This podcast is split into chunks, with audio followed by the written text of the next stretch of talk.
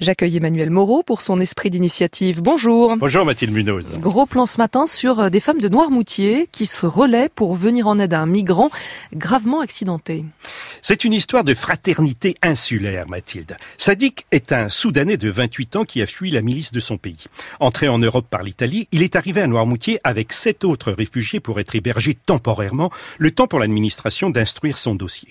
Sur l'île, des habitants organisent régulièrement des activités pour accompagner ces jeunes migrants ils les reçoivent chez eux, les font participer à des tournois de boules de foot, les invitent à des concerts, leur apprennent le français. L'accident est arrivé en décembre dernier lors d'une de ces sorties, comme l'explique Odile Lorbert, présidente de l'association Sadik. On a emmené ces jeunes Soudanais à la piscine euh, à Noirmoutier euh, et puis il était tellement tellement heureux qu'il a foncé, qu'il a plongé, mais il n'a pas eu le temps de voir qu'il plongeait dans le petit bain. Et alors, il s'est brisé les cervicales, C8, je crois, enfin, voilà qui fait qu'aujourd'hui il est tétraplégique. Un très très grave accident euh, suivi d'une grande période d'incertitude. Dans le coma, Sadik a été héliporté au CHU de Nantes où il est resté plusieurs semaines en soins intensifs. Depuis le 7 juillet, il a rejoint le centre de rééducation Saint-Jacques où il apprivoise petit à petit son handicap. Aujourd'hui, il est régularisé. Il est loin des siens, seul en France, mais pas isolé. Deux fois par semaine, deux bénévoles, anciennes professeurs de français touchés par son histoire et sa gentillesse, viennent lui apprendre notre langue.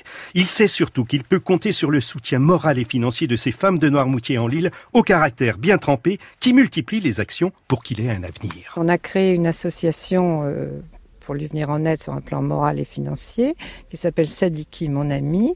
On a créé ça début juin. Donc on a vendu des livres euh, dans la cour de la librairie Trait d'Union, deux actions, juillet et août. Le curieux de l'affaire, c'est que la propriétaire de la librairie nous a invités à vendre des livres qu'on nous apportait, ce qui est tout à fait généreux de sa part.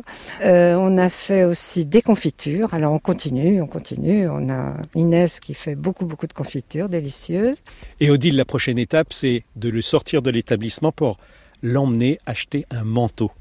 Absolument, on a déjà fait une sortie grâce à une femme qui s'est mobilisée pour euh, apprendre les gestes et les soins qui doivent lui être dispensés euh, en permanence.